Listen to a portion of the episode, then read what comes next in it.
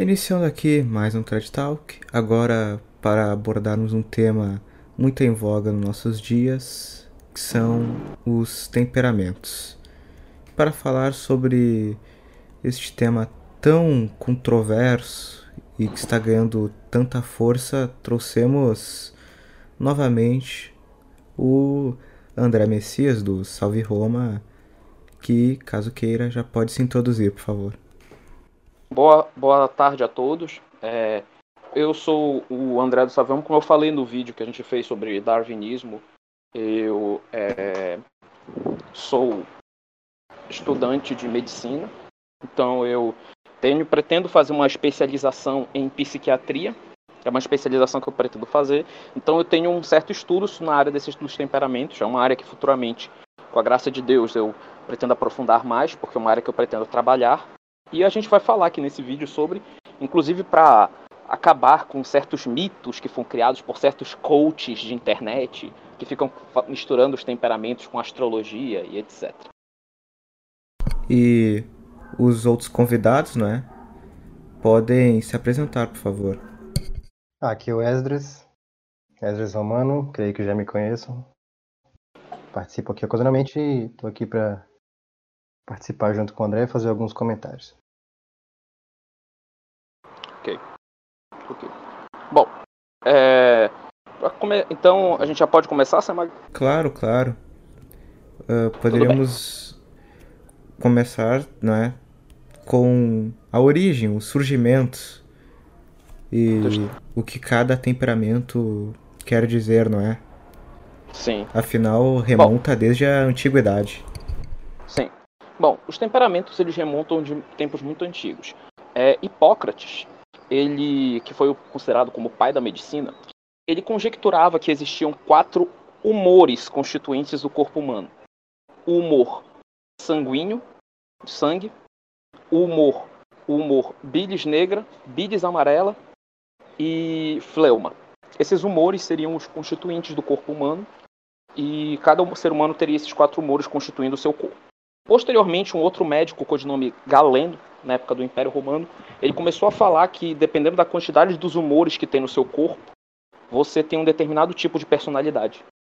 Então, se você tem mais sangue, você é um sanguíneo. Se você tem mais uma bilis negra, em, é, é, é chamado melânculos, você seria melancólico. Se eu não me engano, bilis negra era o melancólico, não me recordo muito. e bilis amarela seria coléricos, seria o colérico e o fleuma seria o fleumático. Então, determinando da quantidade de, de humores que você tem no seu corpo, é, você seria né, de um determinado tipo de temperamento. A palavra temperamento refere-se ao que tempera, né? É o, é o tempero, o que dá gosto. Assim. Então, seria constituinte da sua personalidade. Então, cada pessoa teria em si um determinado tipo de humor dentro do seu corpo, que seria o, o predominante, e esse humor seria o que determinaria a sua personalidade. E aí teria tipos de personalidade diferentes de acordo com isso. É... O que é que acontece? Infelizmente, né, a ciência dessa época, é, a gente já sabe que ela não existe. Então, hoje em dia, a gente sabe que não tem essa constituição dos humores dentro do corpo. Então, a parada é a seguinte: então, bora cancelar aqui o traje tal, que acabou, então não tem mais o que falar. Não significa Ótimo, né? Já pseudociência acabou. Todos os problemas. Mas é claro que não, né? Por quê? Porque um, um, um ponto interessante das ciências, da, da ciência, é que a ciência, o experimental, não necessariamente está totalmente interligado com um, a explicação do experimental, não necessariamente vai ser a certa. Como eu posso explicar pela teoria da gravidade? Ora, que os corpos caem, a gente sabe que eles caem. Os corpos caem, isso é uma coisa evidente, a gente sabe que os corpos caem. Agora, por que os corpos caem? O que que faz, o que, que, que faz esse, essa, eles caírem? Aristóteles falava que tinha uh, questão dos elementos, né? Da natureza, água, terra, fogo e ar. Então, quando era mais ar, iria para o céu. Quando era mais terra, iria para a terra. Depois vai Newton, né? E Newton diz: não, peraí, na verdade nós temos uma força gravitacional. Essa força, é, a massa acaba atraindo, né? E puxando a força. E, e acaba puxando, né?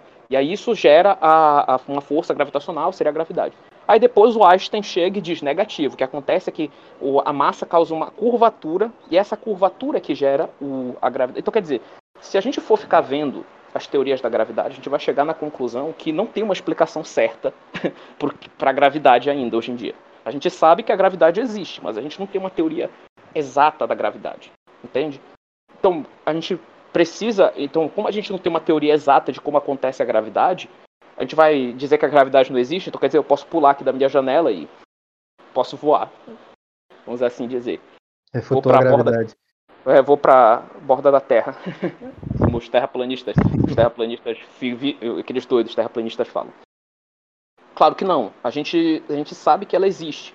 Então, os temperamentos, experimentalmente, uh, empiricamente, a gente consegue ver que eles existem na realidade. E faz todo sentido eles existirem. O número e faz muito sentido eles serem quatro. Eu vou falar aqui rapidamente sobre por que eu digo que o melhor é falar de quatro temperamentos, não de oito ou de doze, como alguns falam hoje em dia. O número 4 é significativo, são quatro estações do ano, são quatro virtudes cardeais. Tudo que está relacionado ao homem é quatro. Tudo que está relacionado a Deus é três. Por isso que nós temos três virtudes teologais, quatro virtudes cardeais. Então faz todo sentido que tenham quatro temperamentos no que diz respeito ao homem. É uma coisa lógica para mim que sejam quatro. E dá para a gente encaixar dentro do espectro dos temperamentos as pessoas. Mas aí a gente envolve também o caráter. Porque tem essa diferença de temperamento e caráter. Temperamento é uma coisa que você nasce. Então é uma coisa que você tem desde criança, você nasce com ele. O caráter você desenvolve ao longo da vida. Então o caráter é, é, é aquilo que, por a sua experiência de vida, pelo seu relacionamento, pelo seu, você acaba desenvolvendo ao longo da sua vida. Então o, uh, o temperamento a gente pode pegar e pode colocar a pessoa nesse espectro, porque algumas pessoas têm certos desvios que podem ser explicados dentro do espectro dos temperamentos. E como o próprio Esdras já me falou, geralmente as pessoas que querem criar essa teoria de oito temperamentos ou doze estão com umas ideias bem complicadas sobre os temperamentos por trás. Sim, tipo, sim. é ideia... frequente ver essa associação com astrologia, com algum tipo de gnose, coisas é. assim. Principalmente então, eu... agora que os olavistas se apossaram né, dos temperamentos, mesclaram sim. já com os, as 12 camadas do zodíaco.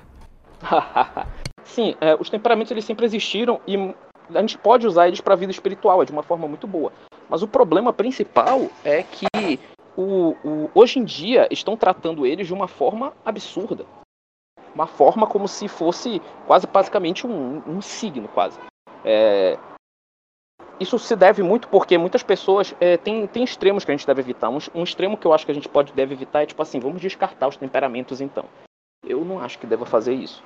Eu acho que os temperamentos eles é, tem, são úteis para detectar o seu defeito dominante. Eu já vou falar sobre isso mais adiante. E eles têm o seu fundamento. Eu acho que a gente deve estudar mais sobre eles. Então, eu não acho que a gente deve descartar totalmente. Mas assim também, a gente não pode tratar eles como se fossem signos.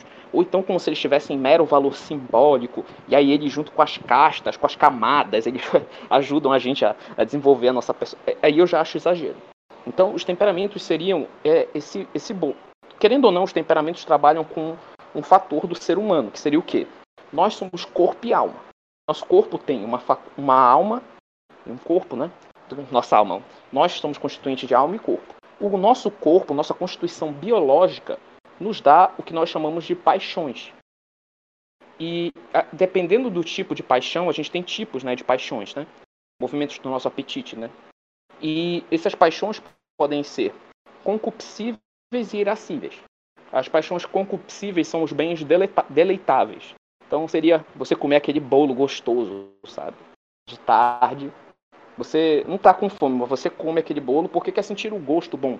Isso seria o concupiscível. O, o, o irascível, as paixões irascíveis, seriam já relacionadas com os bens adquiridos por esforço. Então, por exemplo, seria o seguinte: tem um bolo aqui em cima da mesa, mas aí tá teu irmão do teu lado e ele quer comer o bolo também. Aí você vai ter que lutar com o teu irmão para comer o pedaço de bolo que tá na tua casa. e você vai lutando com o seu irmão e aí você, se você vencer, você fica com o pedaço de bolo. Então são os bens árduos, são o, o esforço. Esse seria o irascível concupiscível. Dependendo do tipo de temperamento, a pessoa é afetada por um tipo de paixão ou por outro tipo de paixão. Por exemplo, o colérico, por exemplo, ele é muito afetado pelo irascível. O sanguíneo, por outro lado, ele é afetado muito pelo concupiscível. E isso gera implicações no, nos tipos de, de tentações que a pessoa vai receber nos tipos de defeitos dominantes que a pessoa vai ter e na forma que a gente vai empregar tratamento para cuidar do, dela. Então, digamos, se você chega com uma pessoa que é sanguínea, o que você deve fazer para com ela, o tratamento que você deve fazer para com ela, não pode ser o mesmo que você faz com o fleumático, que não pode ser o mesmo que você faz com o etc. Porque os defeitos que geralmente eles têm são bem diferentes. Ô, então, isso é... Pode falar. Então, assim, um pequeno parênteses. Eu acredito que seria correto a gente dizer, então, é, de forma mais geral, usando um termo mais genérico, que são tendências? Acho que sim, a gente pode falar que são tendências, porque é, é uma tendência biológica, né? No caso. Uhum. Eu acho eu creio que sim, podemos falar que são uma tendência, porque dentro do, do espectro do cara, a criação que a pessoa recebe tem uma diferença muito grande, tem uma interfere muito, muito, muito no, na pessoa, apesar dela ter essas tendências. Eu conheço uma garota que ela é sanguínea, ela é claramente sanguínea, mas ela é sanguínea melancólica. Existem casos de temperamentos mistos. A gente vai falar sobre isso, mas a pessoa pode ser mista, né? pode ter um temperamento misto. E geralmente a, a, o temperamento a gente consegue observar na criança, o temperamento dominante dela. E esse temperamento dominante é o, o dela deveria ser o sanguíneo. Então, uma criança sanguínea é uma criança que fala muito, uma criança que é muito comunicativa, que faz um monte de coisa. Só que ela, quando ela era criança, ela sofreu algumas coisas, uns traumas quando era criança, coisa, e ela era muito calada, muito muito retraída no canto dela, como se o temperamento dominante dela fosse melancólico. Então, é, é mais, é, eu acho que seria apropriado a gente usar o termo tendência, porque não, não é uma coisa totalmente determinante, é uma coisa que pode nos ajudar na constituição da personalidade, mas não é a, a única coisa. Exatamente, aí a gente já foge daquele problema que você falou no início das pessoas tratarem os temperamentos como signos. Que uhum. frequentemente se vê pela internet essa discussão, e as pessoas inclusive utilizam e aí cai o que você falou também sobre caráter. Utilizam o temperamento para justificar vícios. Ah, não, isso é absurdo. Isso é absurdo. O temperamento pode te predispor a um vício. Por exemplo, é, eu sou eu sou sanguíneo e o sanguíneo tem uma predisposição à preguiça. A galera pensa que é o fleumático, mas é o sanguíneo porque a preguiça está muito relacionada com deleite, ou seja, você se deitar sem fazer absolutamente nada.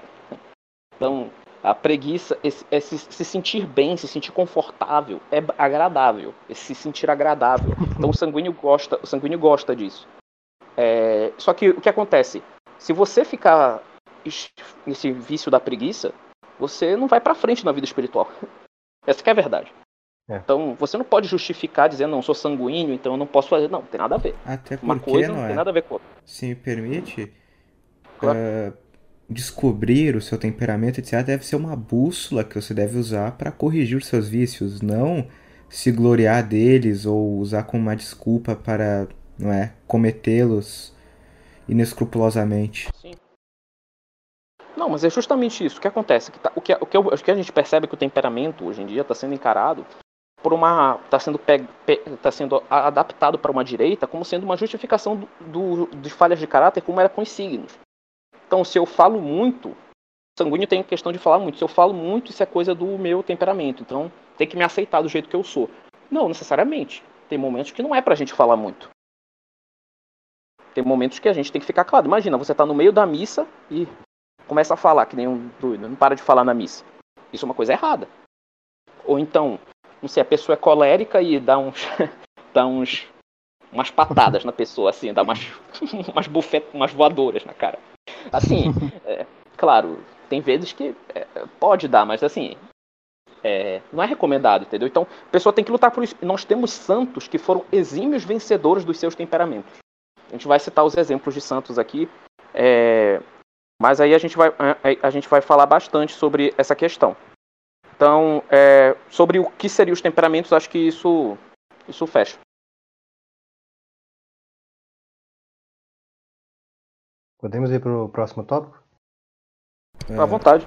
Eu poderíamos, tô... se me permite, não sei se seria conveniente, né, passar para a questão, não é, da adaptação, porque como você já tinha bem dito, é um conhecimento de origem pagã, no caso dos gregos. Então podemos passar para como ah, se sim. deu a adaptação dele, não é, para o mundo católico.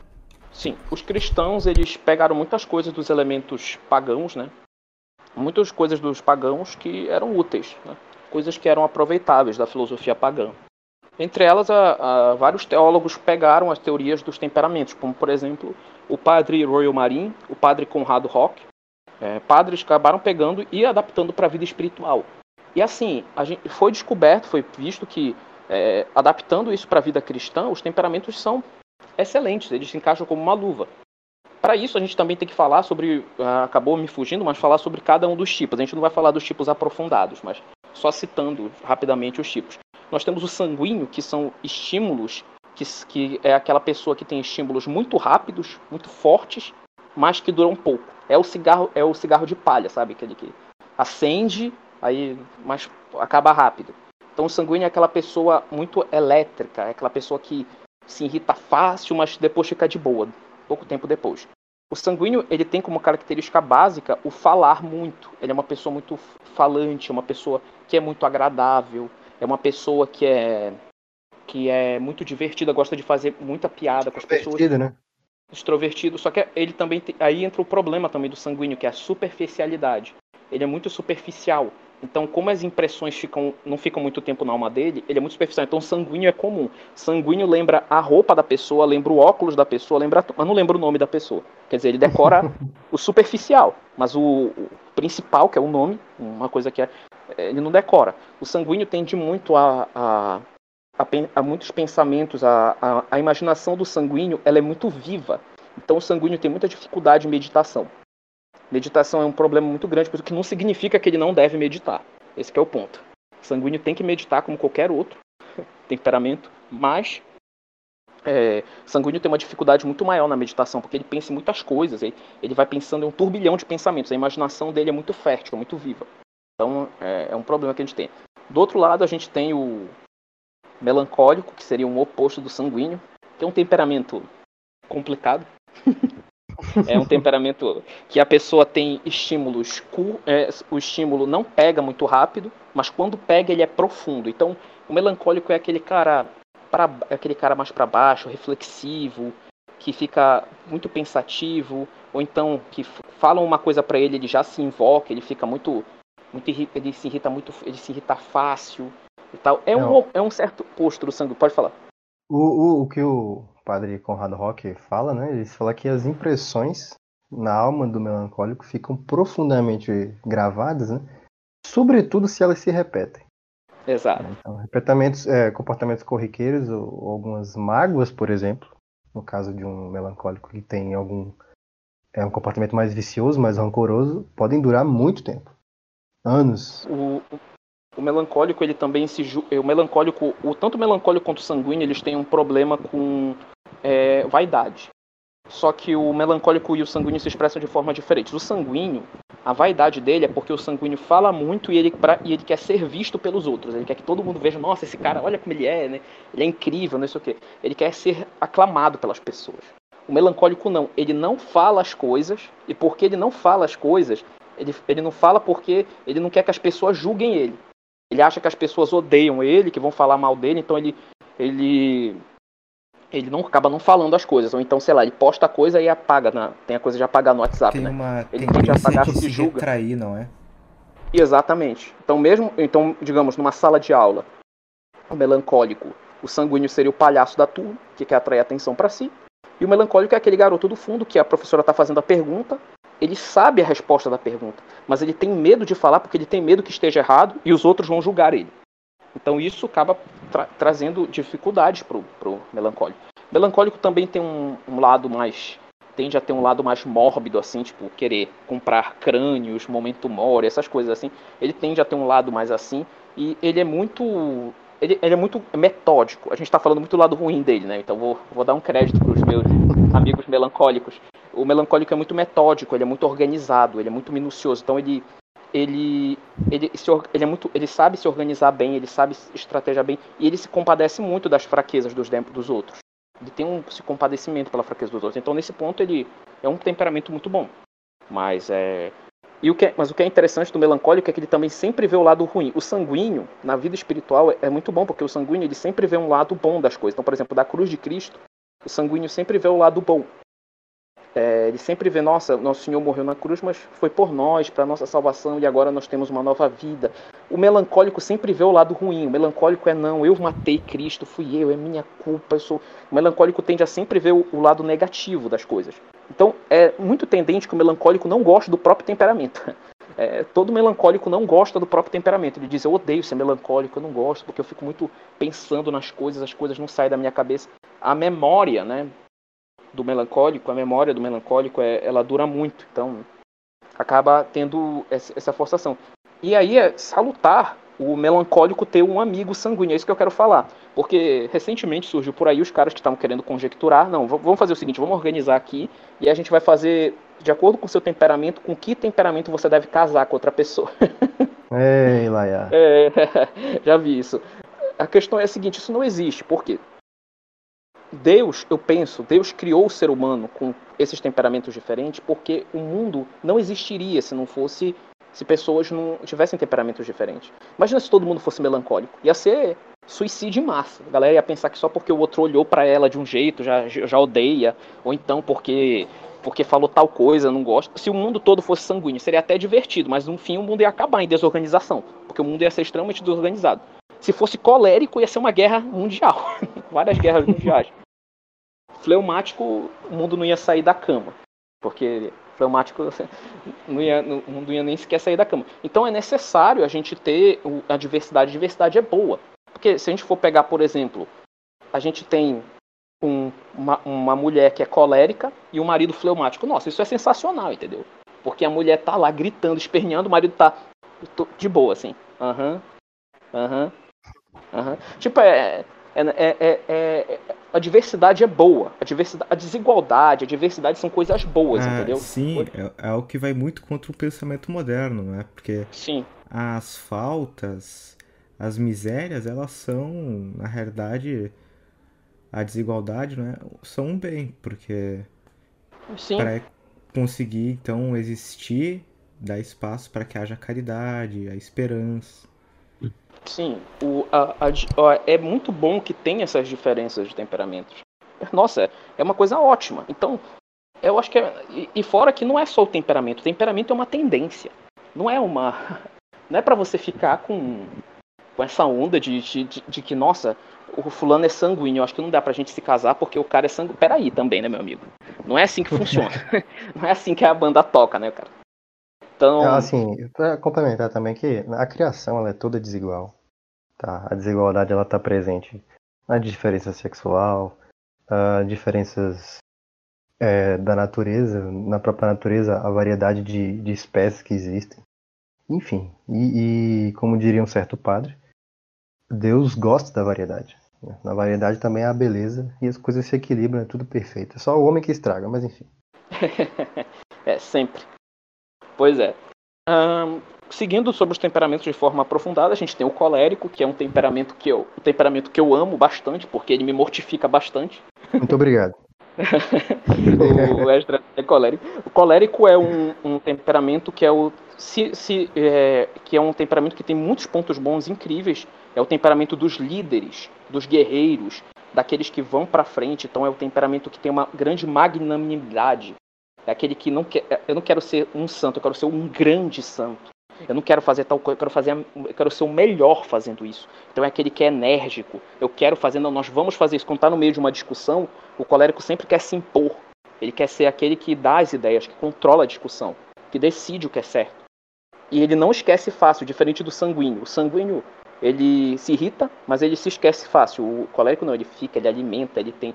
Só que em contrapartida, o colérico também tem tendência para tirania, para grosseria, para ira, né? Então o colérico é o temperamento dos grandes líderes, né? Por exemplo, uh, por exemplo, o próprio Hitler, ele era colérico, né? Hitler chegou, Hitler, ele, inclusive, ele não tinha um bom controle do seu temperamento e a, a, guerra, a Segunda Guerra Mundial começou a dar errado quando Hitler ele não obedeceu os seus soldados, o, os que estavam e ele quis seguir as suas próprias ideias. Ele quis que ele não, eu que decido o que é para fazer e vai, a gente vai fazer isso. E foi quando começou a decadência do Reich. Foi justamente por causa desse, desse temperamento dele. É um, um tipo exagerado de colérico. Em contrapartida, a gente tem grandes santos coléricos. Por exemplo, Santo Inácio de Loyola, militar, guerreiro. Santo Inácio, quando ele ainda nem era convertido, ele ia fazer uma cirurgia ele tinha que fazer uma cirurgia na perna, ele fez sem anestesia. Ele disse, não, bora fazer essa cirurgia. Sem anestesia e amarrado. Ele fez, tipo, de boa a cirurgia. Então, Santo Inácio era colérico, São Francisco de Sales era tão colérico que quando vinha um impulso de raiva, ele arranhava assim a mesa para que controlar esse impulso. Ainda tem as mesas que ele arranhava, é, inclusive. Nossa. Então, é, ele, ele, ele, se, ele se controlou tanto, tanto que ele foi conhecido como o mais manso dos homens, mas ele era extremamente colérico. Mas colérico do tipo que ele arranhava assim de para controlar o impulso. E ele controlou. Ele conseguiu. Então, o colérico é um temperamento que pode ser uma, um grande santo, um santo enorme, porque tem um potencial muito grande, mas pode se tornar um tirano. Desde os desde o, o que é interessante do colérico é que o colérico ele não percebe que está errado, ele só percebe que está errado quando você mostra para ele, você sugere para ele que está errado. É uma coisa que a gente faz com, com o colérico. Por exemplo, o rei Davi. O rei Davi era colérico, militar, guerreiro, e ele cometeu aquele pecado horrível no caso de Batsapé, né? Que ele matou o, o rapaz, né? E se casou com a mulher dele. O profeta, o, o sacerdote da época, né? Eu não recordo o nome dele, mas ele contou uma história para o rei Davi que existia um, um, fazendeiro que tinha várias ovelhas, se eu não me engano, e que ele tinha várias ovelhas, mas ele cobiçou a ovelha que era do, do seu vizinho e o matou o vizinho para fazer isso. Aí o rei Davi ficou indignado. Quem foi que quem foi que fez isso? Nós temos que persegui-lo, matá-lo. Aí o sacerdote falou: "Senhor, foi você". Aí que Davi começou a se tocar, que ele percebeu no que ele, o que ele tinha feito e começou a se arrepender. Isso nosso Senhor tentou fazer com os fariseus. Os fariseus. Era Natan, acho. Natan, isso, acho Natan. que era. Natan. Os fariseus da Bíblia, eles eram coléricos também. Nosso Senhor tentou fazer isso com eles. Tentou convencê-los. Assim como Natan tentou fazer com o rei Davi. Ele contou a história. A, a parábola do vinheteiro, dos vinheteiros homicidas. Havia um homem que ele enviou o sacerdote, mas eles, eh, havia um homem que fez uma vinha e aí enviou pessoas para vigiá-la e aí foi enviando homens para saber como é que estava a vinha, e aí eles mataram esses homens, depois enviou o próprio filho e, e os mataram. O que, que você acha que devem fazer com esse, o que que esse homem, o que que esse rei deve fazer, se não me engano era um rei, deve fazer com os vinheteiros quando ele voltar. Então ele deixou os fariseus complementarem, só que infelizmente não deu, não deu certo. Por quê? O, por que eu digo que os fariseus seriam coléricos? Porque o fariseu, eles eram líderes, e geralmente o colérico é o líder. O colérico é o cara que vai para frente, é o cara que é força. É o cara, não, isso aqui é o projeto, bora fazer e a gente vai fazer agora. A gente vai conseguir fazer.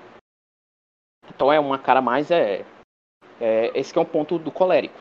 Claro que eu, eu digo que eles me mortificam porque o colérico na vida cotidiana é uma pessoa que é um pouco complicado de lidar, porque ele, ele gosta muito de, não controlado, claro, ele gosta muito de que tudo aconteça da forma que ele quer. Então, se a pessoa está desorganizada, por exemplo, tá com alguma coisa. Ele, é, tu chama o cara pra tua casa, o colérico pra tua casa. Tua casa tá com um quadro um pouco de lado, assim, tá um pouco bagunçado. Ele diz: Olha, tua casa aqui tá muito bagunçada. Olha, esse quadro aqui, ele ajeita o quadro, tá todo bagunçado. Isso aqui tá tudo no chão. Era muito dizer, meu, meu, amigo, você quer sair de casa, da minha casa, por favor? é, é, tipo assim, entendeu? Então, é, é, o colérico tende a fazer isso. Então, é, o que não significa que todos os coléricos são assim, a gente já deixou claro, isso como o próprio Esdras falou, é mais uma tendência, mas já é que é uma coisa que o colérico tem. E é, por último, assim, a gente... pode falar. Só, desculpa te cortar, mas se você pudesse dar um pode. conselho aos coléricos, aqui, um conselho pessoal mesmo, assim, nada muito, ah, pastoral, não. É, o, o silêncio ajuda muito, calar a boca, por mais que a pessoa queira falar às vezes. E é, ser bem aconselhado, né? Perguntar a opinião alheia assim, de pessoas de confiança, não é qualquer um, né? Qualquer Zé Ruela, você vai chegar e perguntar, não, mas pessoas de confiança, especialmente se a pessoa tem um diretor, obedecer é a melhor coisa pro colega. Que Sim. mortifica muito. Mas enfim, pode prosseguir. E não é impossível. E não é impossível, diga-se de passagem, o colega Não, claro que não. Então, como eu disse, São Francisco de Sales foi conhecido como o mais manso dos homens. E ele era colérico, como eu já contei. E a gente tem o temperamento, que é o temperamento mais de boa que tem, que a gente fala que é mais de boa, que é o fleumático. O fleumático é o temperamento do o cara que é o cara que a, ele a, quando tem um estímulo nele, tem um quando tem um estímulo nele, ele não sente e quando sente é muito fraco. Então é aquele cara que nem se irrita e quando se irrita fica de boa. É aquele cara que tu tá, o mundo tá acabando com ele. Nossa, tá pegando fogo, tá pegando fogo é a casa dele. Aham. Uhum. Aham. Uhum. É o baiano. É, é o cara que é totalmente de boa, totalmente assim. E dizem que o fleumático é o óleo dos temperamentos, porque ele, ele é o mediador entre os lados. Está tendo uma treta, sei lá, entre o sanguíneo e o colérico. O fleumático é o que media. Porque ele, ele, ele tem um pensamento. O fleumático tem uma tendência muito grande à prudência ele fica muito, não, vamos, vamos sentar, bora se acalmar, bora fazer isso. O cara tá esperneando contra ele, não, mas é porque esse cara fez isso. Não, tudo bem, mas vamos se acalmar, relaxa, bora sim, bora resolver aqui. É por isso, inclusive, que o Semag é o apresentador aqui do, do é. Talk. Não eu, sou o apresentador. Nem eu. Peguem o debate, peguem o debate aí do, do Thiago com aquele protestante. O Thiago tava lá gritando, não, porque esse cara, isso que eu sei mais. Tudo bem, vamos agora passar pro próximo tópico, né? seria agora. seria tipo, o, o fleumático seria os grandes mediadores. O fleumático ele não tem uma aptidão para liderança, o que não significa que ele não possa ser líder também, como a gente já falou, mas ele não tem uma aptidão muito grande para liderança. Ele é mais pro, pra, pro, do ponto de vista científico, ele gosta de da, da ciência experimental, porque para ciência experimental você precisa demorar bastante tempo para conseguir, e o fleumático acaba esperando bastante tempo. Então ele tende a ter o dos, dos da ciência experimental. O fleumático ele é muito, ele tende a ser muito mais calmo, sereno. Mas aí tem o problema, né? Que veio o pecado original. O colérico ele tem as paixões de uma forma muito exacerbada. O fleumático, como ele não tem essas paixões, seria ótimo se a gente fosse anjo, mas a gente não é anjo. Então a gente precisa das paixões. E o fleumático, justamente porque não tem as paixões, ele sofre principalmente de assédia. Ou seja, que é a preguiça espiritual. Então o fleumático, ah, eu acho que eu não vou rezar o terço, acho que não precisa rezar, não tô afim. Ah, eu não quero fazer isso. Ah, eu não quero ir para missa hoje, não precisa. Ah, eu não quero. Então o fleumático ele tende e também ele tende a cair facilmente na ele tende a cair facilmente em pecados. Por exemplo, tu pega um, por exemplo, tem um vídeo que é um vídeo que tem uma coisa engraçada no vídeo, mas no vídeo tem coisas claramente morais. O fleumático compartilha o vídeo e nem repara. Ele pensa, ah, vou compartilhar, tanto faz. Não tem aquela coisa, não, bora. Bora, não, não vou compartilhar isso aqui porque não vou fazer isso. Então ele exige, então ele sofre com essa questão da assédio. O fleumático é um. A gente já vai falar depois dos defeitos dominantes, mas o fleumático sofre bastante com essa questão da, da assédia. Né? Então, esses seriam os quatro temperamentos falando de forma superficial. O André, Sim? só um complemento aqui para o pessoal que está ouvindo e quando escuto o termo paixão, o termo paixões, né? Por favor, não interpretem paixões em sentido uh, romântico ou romanticista, não é nada disso. São paixões da alma, são movimentos, né? Impulsos do ânimo. Isso é né? importante. Tá, por favor, não confundir. A gente usa usa-se muito hoje em dia paixão de forma imprópria. Não é nesse sentido que se fala.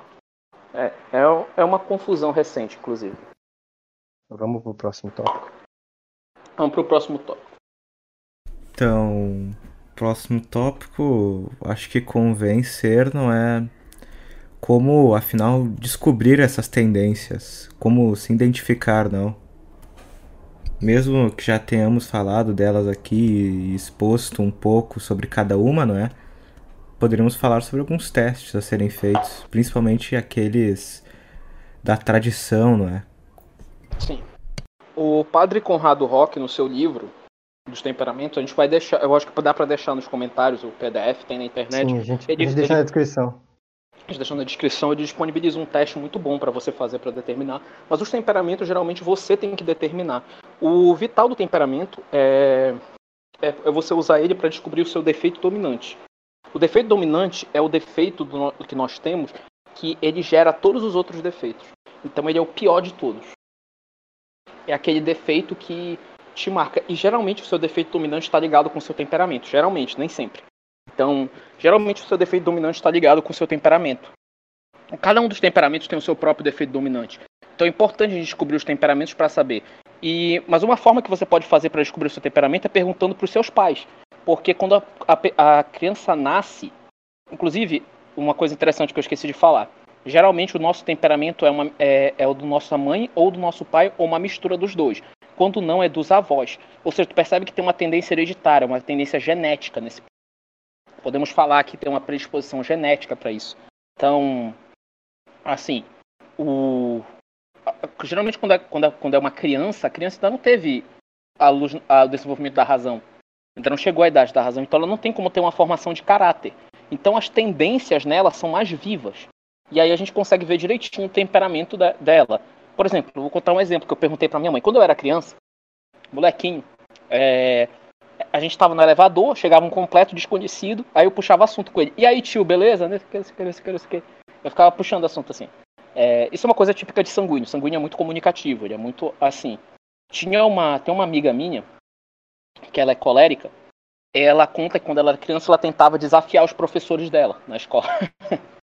que era uma coisa que o colérico acaba também fazendo. Então é, é importante a gente perguntar para os nossos pais sobre isso, porque ajuda também no temperamento. E claro, é você lendo a descrição de cada um dos temperamentos, vendo qual você se identifica, você vai ser. Alguns são estereotipados.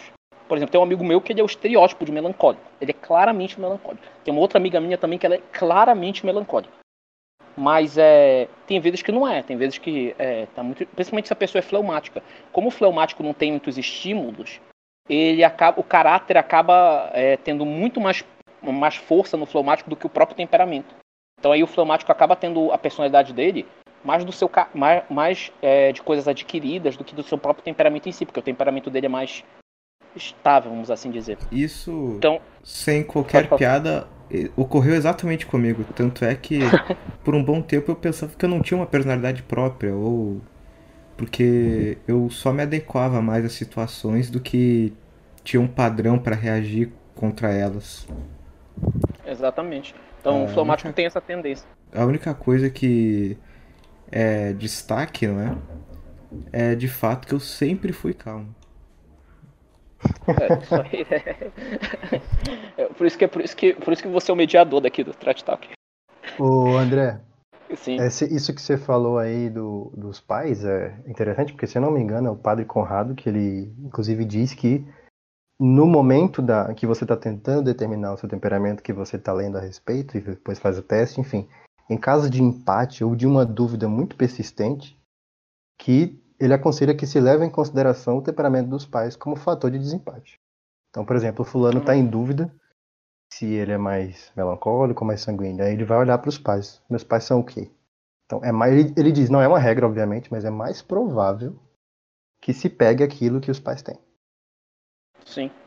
O, os meus dois pais, eles são. Um, minha mãe, ela é sanguínea colérica. Meu, meu pai, eu acho que ele é sanguíneo puro. Eu não tenho certeza, mas eu acho que ele é sanguíneo puro. E eu sou sanguíneo, meu irmão é colérico. Então tu percebe que tem uma uma certa tendência assim. É, é, geralmente, geralmente é dos pais. É, é, como eu tô falando, isso é uma coisa, isso é uma coisa científica. É uma coisa científica. Não é tipo assim, ah, é uma coisa simbólica, esotérica, é uma coisa. Inclusive eu acho que o, a astrologia surgiu de uma tentativa de explicar coisas que os temperamentos explicam, que é porque as pessoas se parecem tanto. Porque tinha, por exemplo, tinha algumas pessoas que sofrem coisas, agem muito parecido comigo, mas tem outras que não parecem tanto comigo. Aí o cara via isso na antiguidade, né, com aquele ar esotérico, aí dizia, não, isso aconteceu o seguinte, porque essa pessoa aí nasceu quando uh, Vênus estava passando perto da Terra. Aí quando a alma dela foi descer para colocar no corpo, passou por Vênus, aí ela ficou com certa personalidade. Quando passou por outra, ficou com outra, passou por. E aí veio a explicação idiota da astrologia que Santo Agostinho já refutou, né? Porque não faz sentido, porque tem gêmeos idênticos que têm personalidades bem diferentes. Tem, inclusive, é, é, pessoas que nascem no mesmo dia, na mesma hora, no mesmo momento, mas que têm personalidades totalmente diferentes. Então, não faz sentido a, a coisa da astrologia. Então eu penso que na verdade essa explicação da astrologia e essas outras variantes veio dessa de uma coisa que existe, que seria essa tendência que cada um dos seres humanos tem, que para mim podem ser explicadas pelos temperamentos. Então foi Então, não tem por que a gente ficar caindo nessa onda astróloga.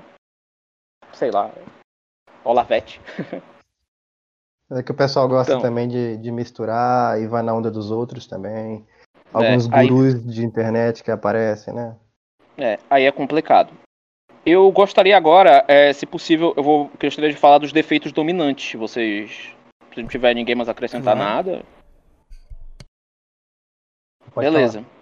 Então, o defeito do... o cada temperamento tem o seu defeito dominante. Você descobrir o seu temperamento, é bom ver o seu defeito dominante para você se aprofundar. Vamos lá, vamos começar pelo sanguíneo. O sanguíneo ele tem como defeito dominante a vaidade. O sanguíneo é uma pessoa vaidosa. Vaidosa no sentido, não no sentido tanto de, de ah, eu ligo muito para minha aparência, também ele liga muito para sua aparência. Mas, é, além da vaidade, o que também é, é, pode, podemos falar sobre o sanguíneo é a dispersão e a língua. Seriam os defeitos, seriam, podemos falar desses defeitos dominantes do sanguíneo. O, a vaidade é no sentido dele querer chamar a atenção para si. O sanguíneo ele quer ser notado. Ele quer ser notado. Então, como eu disse, é o palhaço da turma. É o cara que quer ser notado pelos outros, quer atenção. Isso gera um querer ser visto como melhor, né? Isso gera uma certa uma certa vaidade. Outra coisa que o sanguíneo tem é a sua dispersão. O sanguíneo é muito disperso. Então ele está estudando, ele está com um livro, estou com um livro aqui, está lendo o livro. Nossa, eu queria muito esse livro. Nossa, eu queria muito o livro de Dom Lefebvre, carta aberta aos católicos perplexos para refutar esses modernistas, não sei o que, não sei o que. Aí eu vou ler esse livro. Aí ele começa a ler o livro, aí tá na página 10, ah, cansei, esquece, joga o livro, aí vai pegar outro livro. Nossa, eu quero. Aí lê o livro, esquece, joga. Quer dizer, ele muda muito rápido, entende? Ele não consegue se aprofundar. E aí ele não acaba não terminando as leituras que ele começa. Tanto que uma dica que eu dou para sanguíneos, leiam mais livros, mas leiam até o fim. Peguem um livro e leiam ele até o fim. Perseverem na leitura. Não desistir das coisas, né? Exato, porque essa dispersão não é boa. O sanguíneo está estudando, vê uma borboleta perto dele, ele olha, nossa, olha essa borboleta, que legal. É o que, que eu estava fazendo aqui? Quer dizer, não dá, é complicado. Então, o sanguíneo é muito importante é, tomar, é muito importante tomar cuidado com isso. É, justamente porque para combater esse defeito dominante. E a língua, é, o sanguíneo ele fala muito. Fala pra caramba. É, então, o, é bom evitar falar, porque muitas vezes o sanguíneo enfeita a história, ele coloca inclusive mentiras no meio da história, ou então exagera as histórias, ou então fala demais. É importante não falar tanto assim, é importante cultivar o silêncio. Uma boa recomendação que eu dou para os sanguíneos, é uma devoção boa a São José. São José, que é o patrono do silêncio, é exemplo de, do silêncio, ou Nossa Senhora também, né? É muito importante a gente cultivar o bom silêncio, porque é no silêncio que nós entramos em contato com Deus. Então, das coisas que você falar, veja se você precisa realmente falar sobre esses assuntos. Tentar evitar falar muito, muitas coisas necessárias, muitas coisas fúteis. Muitas vezes o sanguíneo quer falar de coisas fúteis, ou então quer saber de coisas fúteis por uma curiosidade, assim é importante evitar esse tipo de coisa. Então, é, é esse seria um, um, um, defeito, um defeito do, do sanguíneo. Sobre o. Eu vou falar agora sobre o colérico, né? O colérico tem como defeito, o principal defeito que ele tem, todos eles se manifestam o orgulho, né? Mas o colérico tem o orgulho de uma forma é, muito grande. Ele acha que ele está sempre certo, ele tem uma fixação nas suas próprias ideias e nas suas próprias opiniões. Então o colérico deve se esforçar por não dissimular mais as suas faltas. Então o colérico dissimula muito as suas faltas. O colérico ele está fazendo uma prova, aí ele erra, ele não passa na prova, ele fica, foi culpa da professora, ela não me ensinou direito, eu sabia, ela não sabe ensinar, ela não tem.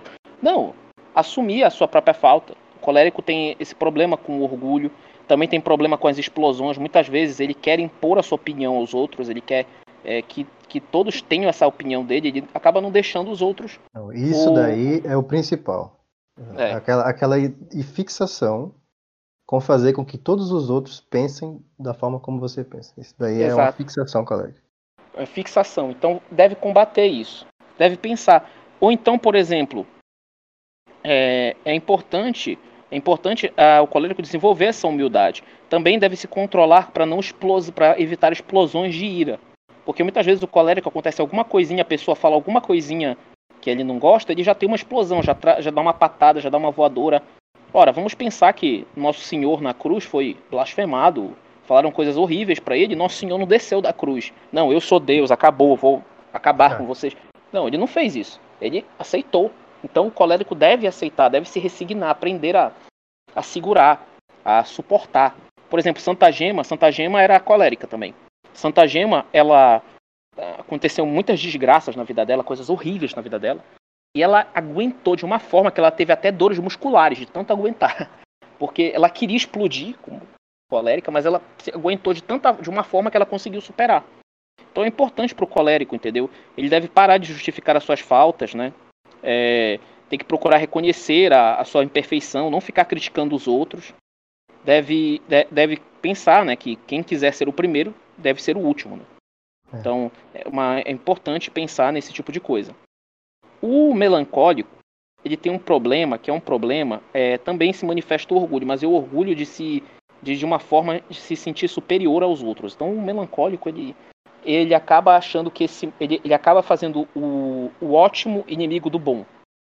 Ele acaba fazendo com que, tipo assim, ele pensa que esse mundo aqui é imperfeito, que esse mundo aqui não serve para nada, e aí ele acaba tendo uma visão errada sobre amizade. Por exemplo, eu não vou ser amigo desse cara porque ele, nossa, ele fala muito alto, ele é muito chato, eu não quero ser amigo desse cara, eu não vou ficar próximo dele.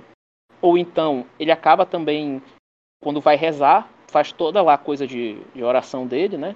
Aí acontece alguma coisa, sei lá, o cara, o vizinho começou a escutar Roberto Carlos. Nossa, na hora que eu queria rezar, o vizinho tá escutando o Roberto Carlos. E agora? Ah, acabou, eu não vou mais rezar, eu não vou conseguir rezar, eu não vou conseguir. Tipo assim, é as coisas têm que ser exatamente da forma que ele quer, entendeu? Então, é, além disso, é, ele tem muito problema, o melancólico, com a chamada memória sui. Ou seja, o melancólico tem problema com a sua memória, com, a, com lembranças de si próprio. Ele acaba lembrando muito das suas próprias faltas. Então o melancólico vai estar tá lembrando lá da coisa que aconteceu com ele lá atrás, daquela falta. Nossa, como é que eu pude fazer isso? Nossa, como é que isso aconteceu comigo? Nossa, sendo que ele deveria concentrar sua memória na memória Dei, que é a memória de Deus, das coisas boas que Deus fez para ele, nas coisas felizes que ele fez, que Deus fez para ele. Entendeu? Então ele deve fazer isso, ele deve começar a focar na memória dele, lembrar do bem que Deus faz, na misericórdia de Deus. Não ficar lembrando das próprias faltas, lembrando das suas, das suas fraquezas. Também é importante para o melancólico, né? É, tem que combater, tem, tem que combater também, é, o melancólico, é, o medo de, ter, de, das humilhações. Então o melancólico deve combater esse medo, como a gente falou. É, é uma vaidade oculta. Como eu disse, o sanguíneo quer ser que os outros notem. O melancólico é vaidoso porque não quer que os outros vejam seus defeitos, incapacidade. E... O melancólico.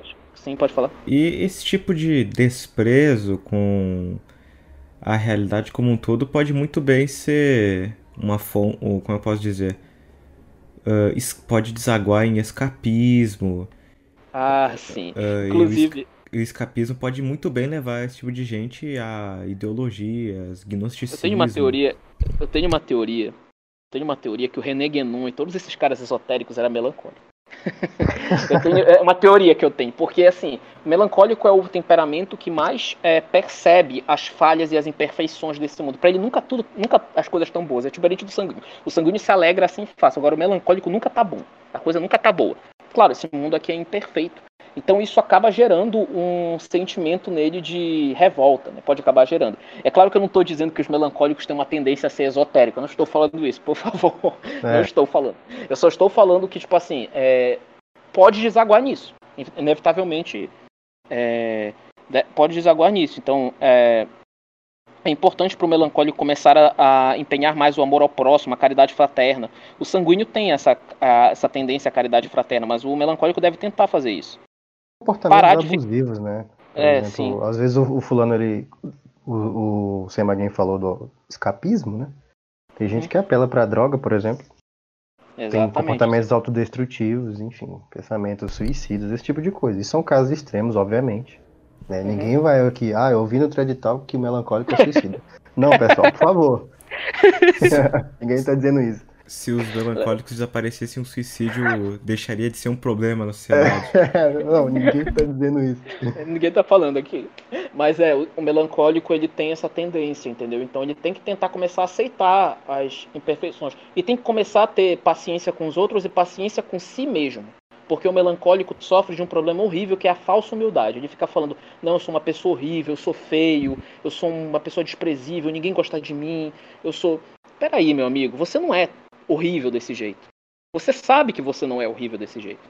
Não tem por que você ficar se depreciando dessa forma, entendeu? Se você, você fazer isso, só vai fazer com que as pessoas se afastem de você. Então não é para você ficar fazendo isso, essa é a verdade. O melancólico, ele tem que aprender a começar a, a, a ver as suas próprias qualidades. E, e, o melancólico tem qualidade. É importante também, como eu disse, como ele pensa muito, ele tem essa questão de pensar muito, ele, ele, ele ocupar sempre de fazer coisas é, começar a fazer coisas, arte, literatura, boa literatura, diga-se, não literatura ruim.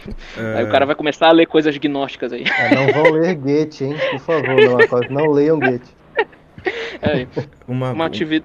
Um bom alento, não é? Poderia ser o fato de que só por sermos criaturas já constituímos um bem por si só. Então, não tem como você ser, sabe, tão inexistente quanto afirma. É Você é útil, melancólico. Você é, você é valor, é útil. ok? Você é. Pois é. Tem, sempre, tem, tem, tem que ter sempre atitude positiva. É, ao ouvir o seu nome, eu sei que você, melancólico, vai me entender. Não pensa que a pessoa está querendo te criticar. Na verdade, eles querem te dizer algum elogio, pois geralmente os outros temperamentos gostam dos melancólicos. Então, é, você tem que. É, é, eu recomendo fortemente para um melancólico que tenha um amigo sanguíneo. Eu recomendo, sério. Muitos melancólicos dizem que não gostam de sanguíneo, mas é muito bom ter um amigo sanguíneo, porque o sanguíneo é muito otimista. Ele acaba levantando o ânimo do melancólico, entendeu? Então é muito, é muito bom ter um, um amigo sanguíneo, entendeu? E é bom fazer essas atividades, se divertir, é, arte, literatura, atividade que vai trazer muita satisfação, cuidar dos outros, caridade. A caridade é muito importante. Eu me lembrei agora de um outro caso falando de caridade, mas aí é, já é sobre o colérico, né? Que a gente já vai tratar agora depois. Mas, por exemplo, tem um caso de São Camilo Leles, não sei se vocês conhecem. Ele era colérico, mas ele era tão colérico que ele foi, quando ele não era santo ainda, né? Ele foi expulso do hospital que ele trabalhava por, por causa do temperamento dele, porque ele era muito agressivo. Ele que se tornou o patrono dos médicos foi expulso de um hospital por causa do temperamento agressivo dele. Olha, Olha só, só que, que coisa, né? Então, pra tu ver que como o temperamento não, não, não, não é determinista, entendeu? Então, é importante a gente focar nisso.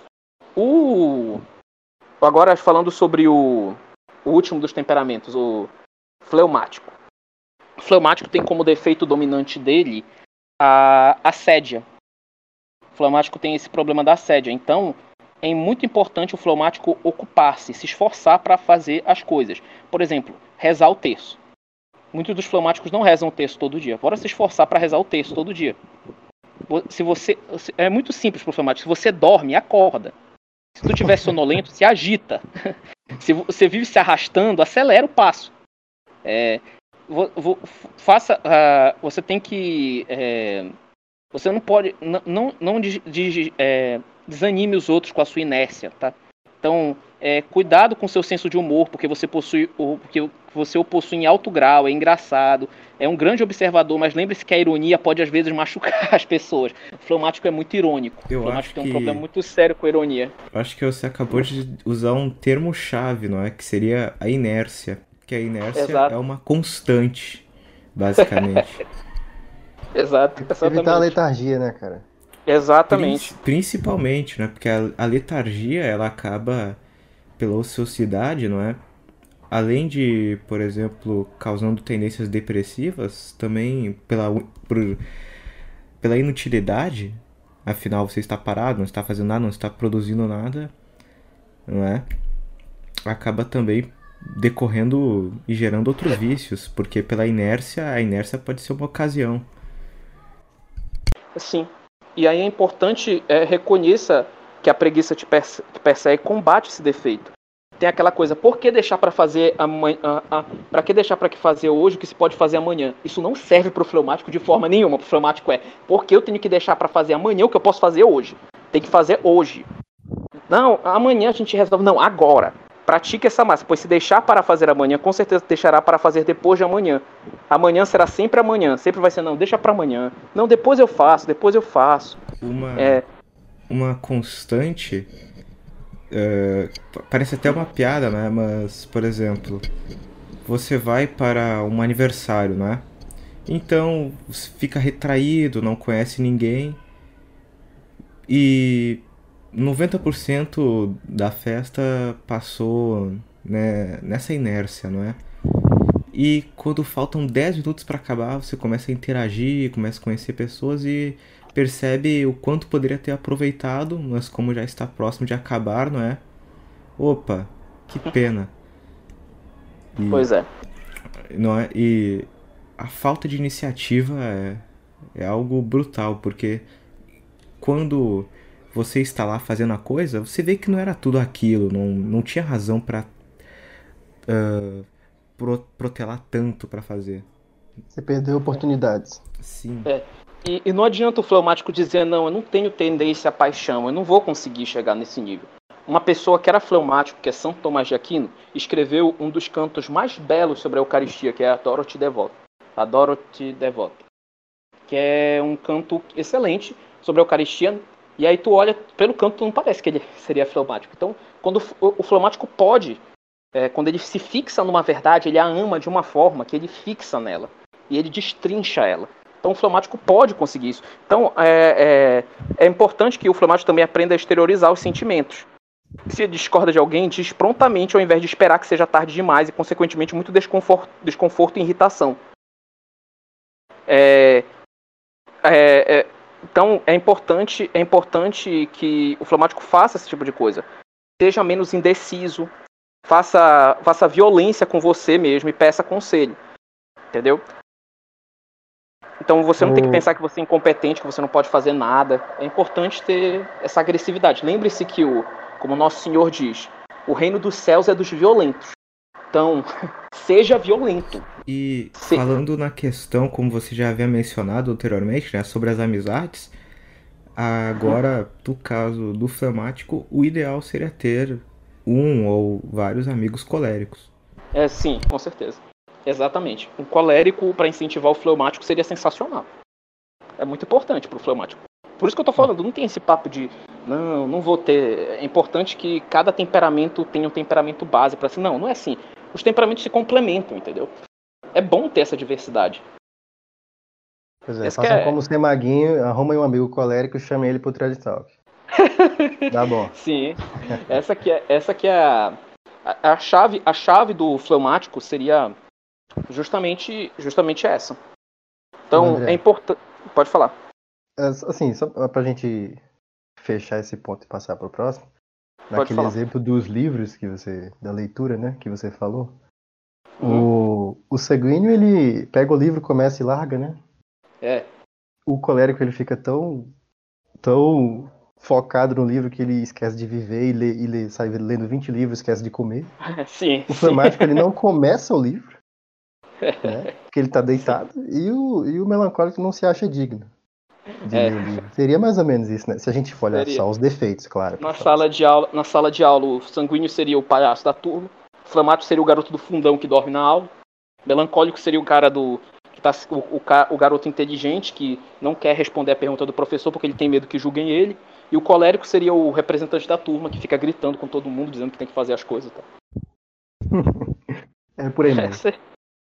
Pois é. Sim, o próximo tópico acho que seria das, das recomendações né, para cada temperamento.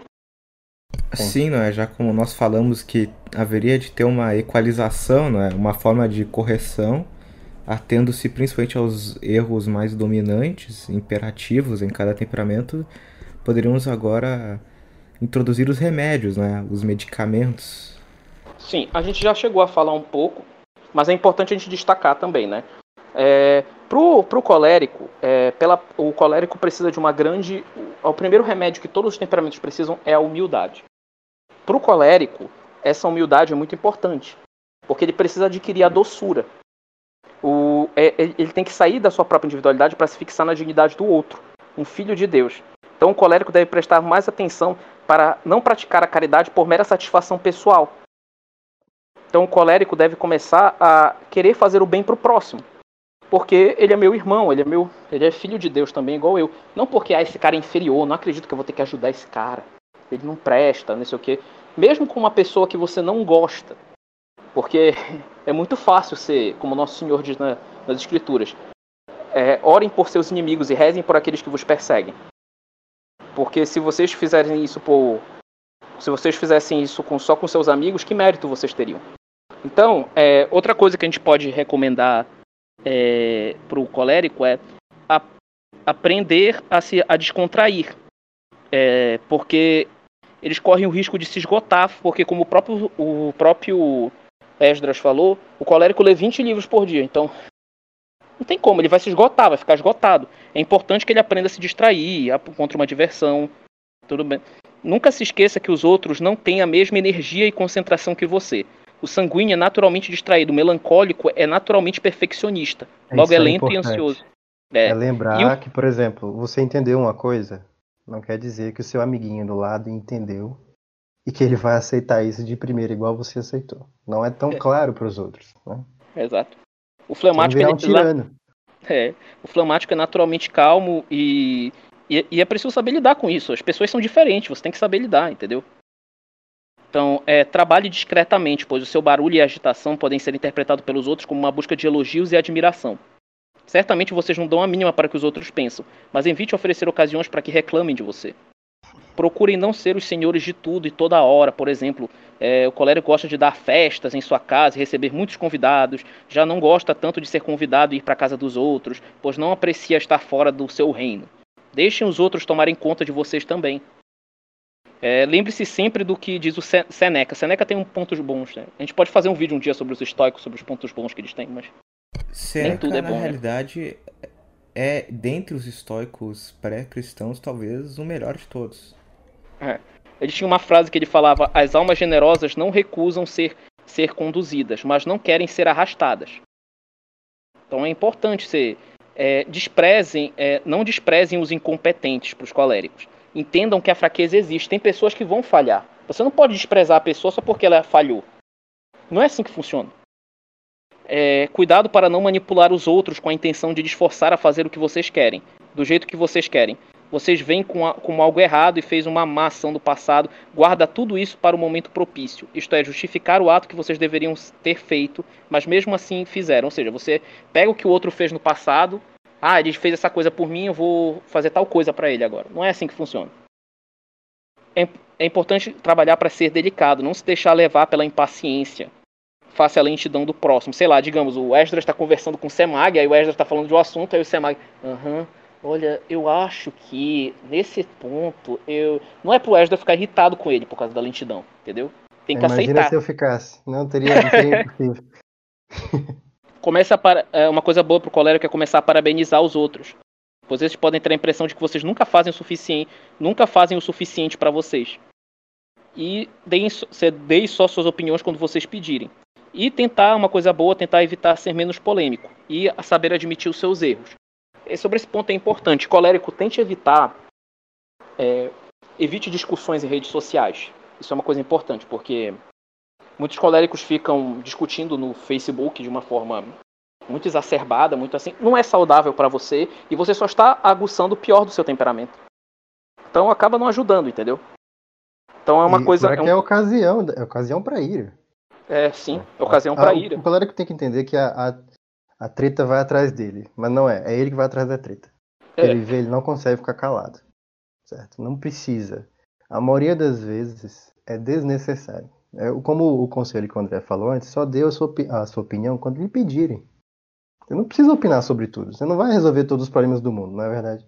Então, é. a maioria das vezes é só ocasião para estresse. Sim, é melhor evitar. E agora passando para os sanguíneos, né? Posso falar por experiência própria. É, você, sanguíneo, diga metade que você tem a dizer. Abandone uma em cada duas histórias. Não precisa contar que você, quando você era criança, caiu num bueiro e aí foi resgatado. E também que você foi perseguido por um cachorro quando você tinha cinco. Não fala, não precisa. As pessoas não precisam saber disso.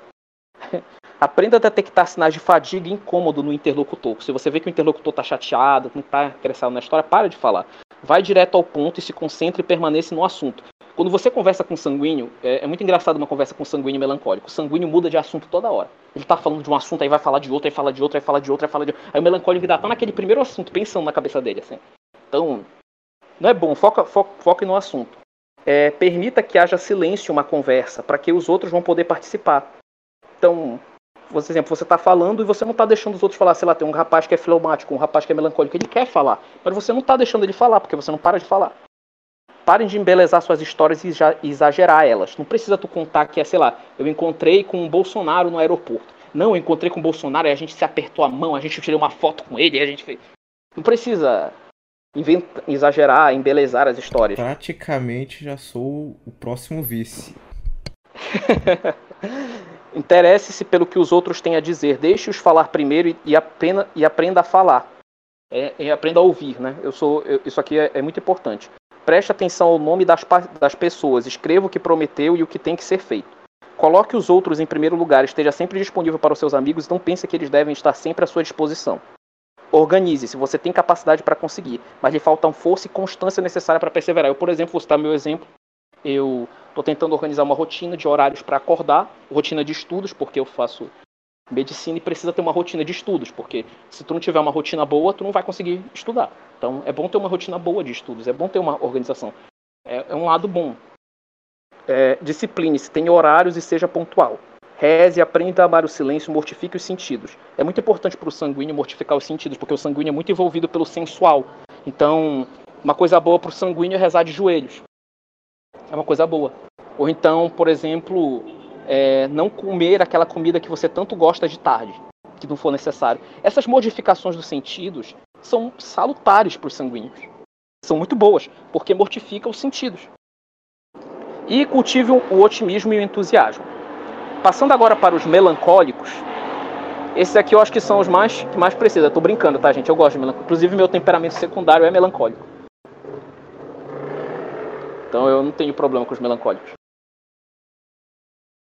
Você tem problema com os melancólicos, Esdras? Não, gosto muito. Justamente porque. É, não só porque é ocasião também de mortificação, que é difícil interagir às vezes, particularmente no meu caso, né? Que eu sou muito direto, muito prático. E, mas também porque o melancólico ele percebe coisas, é, por exemplo, tem se compadece do sofrimento alheio. Sim. O que para mim como colérico naturalmente é algo que não é, não tem essa inclinação. Sim. Aí eu tô sempre e... pedindo, por exemplo, a opinião dos melancólicos. Sim. E inclusive, inclusive tem um, é, só já falando logo, é, antes da gente seguir para o melancólico, sobre a questão dos temperamentos mistos. Só abrindo parênteses. Não existe só um tipo de temperamento. Algumas pessoas têm temperamentos mistos. Não é sempre. Às vezes a pessoa tem temperamento puro, mas muitas vezes ela é misto. Eu, por exemplo, eu sou sanguíneo melancólico. São opostos. Então, por exemplo, eu sou o tipo de pessoa que fala muito, fala pra caramba, mas quando eu tenho alguma coisa na minha cabeça que eu me lembro do passado que eu fiz, eu fico remoendo isso. Aí eu fico calado, eu fico pensando. Eu fico, então é é possível a pessoa ter um temperamento misto. Então, é, dizem que o pior temperamento, sinto muito pro meu amigo Esdras, seria colérico melancólico, porque misturou os dois. dizem que seria o mais pesado, o mais hardcore. Assim. Sou, sou obrigado a concordar, é difícil. é o mais hardcore de todos. Matar um leão por dia. colérico melancólico. Então, alguns têm temperamentos mistos, não é sempre que você vai ter um só. Ah, mas então como é que eu faço para descobrir o meu temperamento? Olha, você tem que descobrir o principal. O outro você pode descobrir depois. Não é o que você tem que tentar descobrir o principal. Faça o teste do Padre Conrado que a gente colocou aqui e veja os seus pais, como você era quando você era criança e tente chegar a essa conclusão. Por exemplo, nosso amigo o Thiago aqui falou nos comentários que ele está se identificando com todos os temperamentos. Geralmente, geralmente quem se identifica com todos os temperamentos é fleumático, porque como eu disse, o fleumático ele acaba absorvendo, como ele não tem tanta coisa do próprio temperamento, porque o temperamento dele é mais retraído, mais calmo, ele acaba absorvendo coisas do, de, do, do, caráter, coisas que ele adquire ao longo da vida. É como uma máscara para tentar se normalizar dentro da sociedade. Exato. Ah. Então seria fleumático. Então, dicas aos melancólicos. Bom, cultive antes de tudo a confiança em Deus. Cultive a confiança em tudo, tanto para as questões espirituais como para as questões temporais. Seu amor pelo belo e pelo perfeito torna muito hábito e muito capaz para alcançar a santidade. A cruz será o seu apoio. Desenvolva a confiança em Deus que conduz toda a alma ao bem e ao seu fim. Além disso, tenha mais confiança nos outros. Você é pessimista por natureza. É preciso olhar, é preciso que você tenha o olhar do sanguíneo. Olha aí, uma coisa boa do meu temperamento. Entendeu? É, outra coisa. Diminua a sua escala de valores. Contente-se com o imperfeito. Assim fará amigos com mais facilidade e não terão tanto medo de você. A perfeição é exigida pelo melancólico irrita o colérico e amedronta o sanguíneo. É. Então, como o, a perfeição, o, perfeccionismo do melancólico, como foi falado pelo meu pelo Esdras, irrita o colérico. Ocupe-se ocupe-se sempre, devaneio muitas vezes lhe conduz a decepções, tristezas. Pratique atividades que lhe deem prazer, que lhe divirtam. Recreação, arte, literatura, uma atividade que certamente lhe trará muita satisfação. É, cultive a compaixão natural para com o próximo. O melancólico se compadece com o próximo. Cultive isso. Não tenha medo. Os que sofrem precisam de você. É bom que você pode fazer, lhe trará benefícios pessoais e aumentará sua legítima autoestima. Fortaleça-se, lute contra a suscetibilidade. Procure um companheiro sanguíneo. É importante isso. Ele lhe ensinará a rir de si próprio, um excelente antídoto para a melancolia. Dê livre curso à sua sensibilidade inata. Seja compassivo e compreensivo com os defeitos dos outros. Não julgue. E evite a falsa humildade. Isso é importante. É muito importante evitar a falsa humildade, porque, como eu já falei, é ruim dos melancólicos. Quanto ao fleumático, eu já citei alguns, né? Mas a gente pode resumir isso com o do fleumático no sentido de que ele deve deixar de ser mais decidido, deve começar a se posicionar diante das coisas. Não, você tem, eu vou fazer isso, eu vou fazer isso até o final, eu vou ler esse livro até o final, eu vou rezar até o final, eu vou deve tentar buscar essa violência, esse ímpeto, esse vigor. Então, reconhecer que a preguiça lhe persegue, combater esse defeito, cuidado para não apagar o entusiasmo dos que trabalham com você, sua ironia e estoicismo, olha o estoico aí, afeta podem fazer muito mal, particularmente aos jovens, extinguindo neles a chama do ideal. É, reconheça que a preguiça lhe persegue, como já foi citado. Aceite que, que os outros se agitem. Sua lentidão torna-se irritante, pois é resultado muitas vezes de, de, não de um perfeccionismo, mas de um grande defeito. Então deixe que os outros se agitem e saiba, e, e saiba, e saiba quando se posicionar, saiba exteriorizar seus sentimentos. Então se você discorda de alguém, diga prontamente. Então é importante para o fleumático essa questão da violência, esse ímpeto é uma coisa que é uma coisa que é ideal para ele, entendeu? Então eu acho que isso seria isso. Eu acho que já falei eu, aqui o que eu queria falar. Pode falar. Pro, pro pessoal que antes da gente encerrar, pro pessoal que tá ouvindo, a gente não tá tirando isso do nada, do, do ar, não. A gente segue aqui os conselhos do, dos padres, né? Em especial do, do padre João Brutiani e do padre Conrado. A gente vai Exatamente. disponibilizar os dois documentos para que quem está ouvindo queira se aprofundar, queira conhecer o próprio temperamento, é, leia e aprenda, né? Estude. Não, não, não leve só o thread talk, que vá, vá é. adiante no assunto. Aproveitando é, porque... o ensejo, não é? Mesmo que os links fiquem disponíveis na descrição, ainda assim eu recomendo a todos que entrem no grupo do Telegram. Por favor. Ah. Já mandar um material lá sobre isso. E Alguém tem mais alguma coisa a acrescentar? Não, né? Porque assim, o, o André ele deu uma aula aqui. Então, para mim, tá mais do que satisfatório. Eu acredito que dentro das nossas capacidades, né? É, a limitadas. gente. É, limitados, afinal, enfim. É, temos limitações a gente abordou até o limite aqui. E, como eu disse, se vocês querem se aprofundar, eu recomendo a leitura né, desses documentos que a gente vai mandar. Queria agradecer o André pela disposição novamente. Ah, de nada. Falar aqui e dizer que ele está indo muito bem. Você está indo muito bem nessa, nessa especialização aí, né, nesse, nesse assunto que é deveras interessante e que é importante que tenha gente falando disso, né, de forma católica, para que os impostores não tomem conta do coreto, né? Sim. Com certeza. Bom, quero agradecer a vocês por terem dado a oportunidade de eu falar. Eu agradeço muitíssimo. Muito obrigado a todos. Então, né, novamente, muito obrigado, André.